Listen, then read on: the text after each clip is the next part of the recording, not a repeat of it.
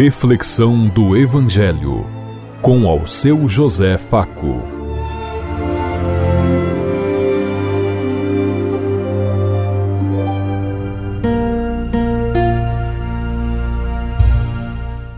Paz bem a todos os ouvintes da Rádio Construtiva e todas as emissoras em sintonia conosco e o povo que nos ouve.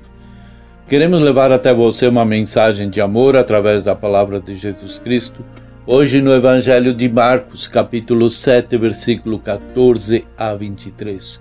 Quarta-feira, 8 de fevereiro de 2023. Que a graça e a paz de Deus Pai, Deus Filho, Deus Espírito Santo vos ilumine nesse dia e seja uma boa notícia para todos.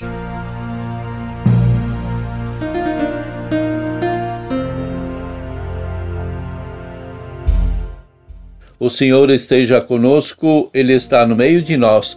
Proclamação do Evangelho de Jesus Cristo, narrado por São Marcos. Glória a vós, Senhor.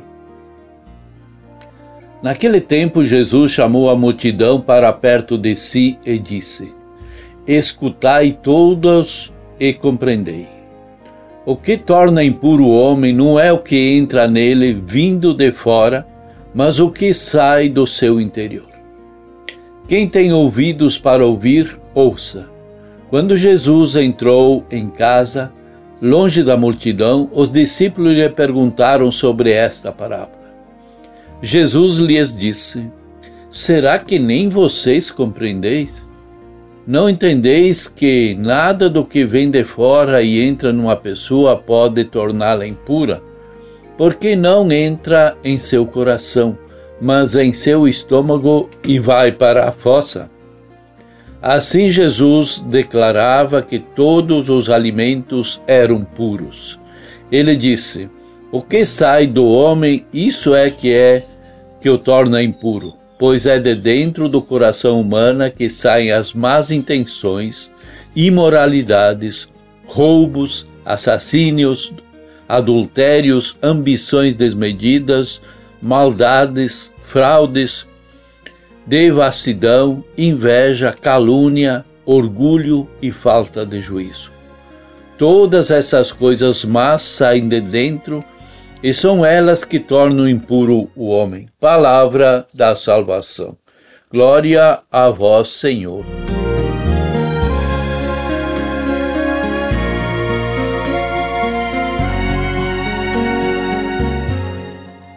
Jesus dizia para a multidão: Não há nada no exterior do ser humano que, entrando nele, possa torná-lo impuro.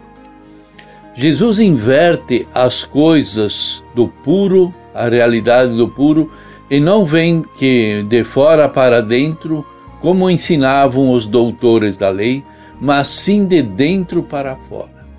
Dessa, desse modo, ninguém mais precisava se perguntar se é puro, se é lícito ou impuro, esta ou aquela comida que vai comer, esta ou aquela bebida.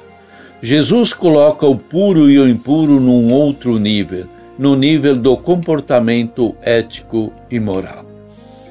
Ele abre um novo caminho para chegar até Deus e assim realizar o desejo mais profundo do povo. Os discípulos não entenderam bem o que Jesus queria dizer com aquela afirmação. Quando chegaram em casa, pediram para explicar. Jesus estranhou a pergunta dos discípulos. Pensava que eles tivessem entendido a parábola. Na explicação aos discípulos, ele foi, ele vai até o fundo da questão sobre a pureza declara puro todo o alimento. Se o alimento faz bem para a saúde, se ele sacia sua fome, se ele re rejuvenesce seu organismo, ele é bom. O que não é lícito é aquilo que faz mal. Ou seja, nenhum alimento que de fora entre no ser humano pode torná-lo impuro, pois não vai até o coração, mas vai para o estômago e acaba indo para a fossa. E conforme o pensamento da época, o que estava na fossa não era considerado puro. Mas o que torna impuro de Jesus é aquilo que sai de dentro do coração para envenenar o relacionamento humano. E ele enumera alguns, como a calúnia, o roubo, o assassinato, o adultério, ambição, ganância, preconceitos, enfim, vários. Assim, de muitas maneiras, pela palavra e pelo toque e pela convivência, Jesus foi ajudando as pessoas a se libertarem frente às leis injustas sobre a, a questão da pureza. Pela palavra purificava os leprosos, expulsava os espíritos impuros e vencia a morte, que era a fonte de toda impureza naquele tempo. Pelo toque, Jesus curou a mulher excluída da como impura e ficou curada, leprosos e tantos outros feitos que Jesus realizou. Sem medo de contaminação, Jesus comia junto com os pecadores considerados impuros e proibido pelo sistema judaico da época. O povo tinha uma grande preocupação com a lei da pureza. A lei os tornava, a lei e a norma de pureza indicavam as condições necessárias para alguém poder com, comparecer diante de Deus e se sentir bem na presença dele. Não se podia comparecer diante de Deus de qualquer jeito, pois Deus é santo Sede santos como eu sou santo. Quem não era puro não podia chegar perto de Deus para receber aquela bênção prometida a Abraão e a toda a sua descendência. Será que hoje é diferente? Como agem os que se consideram donos da igreja e da religião lá nas nossas comunidades?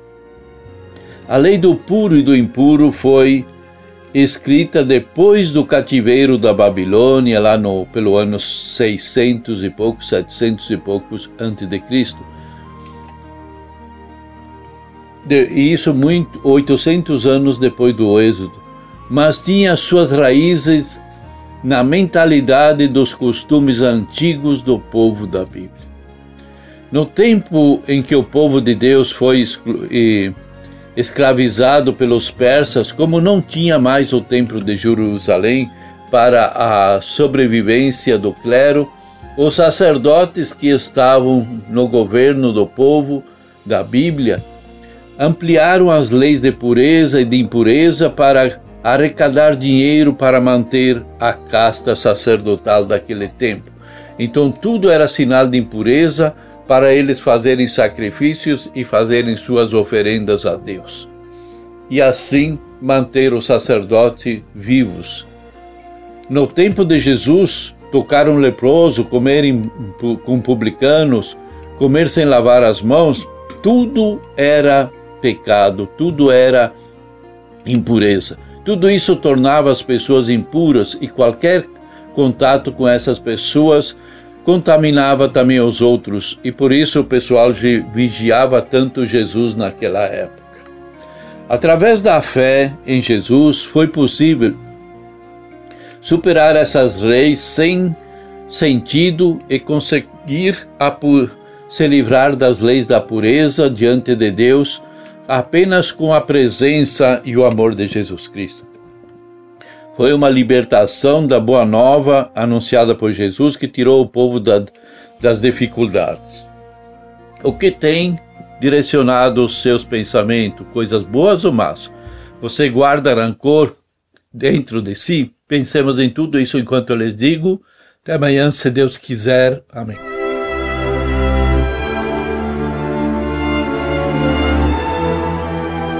Você ouviu Reflexão do Evangelho com ao seu José Faco.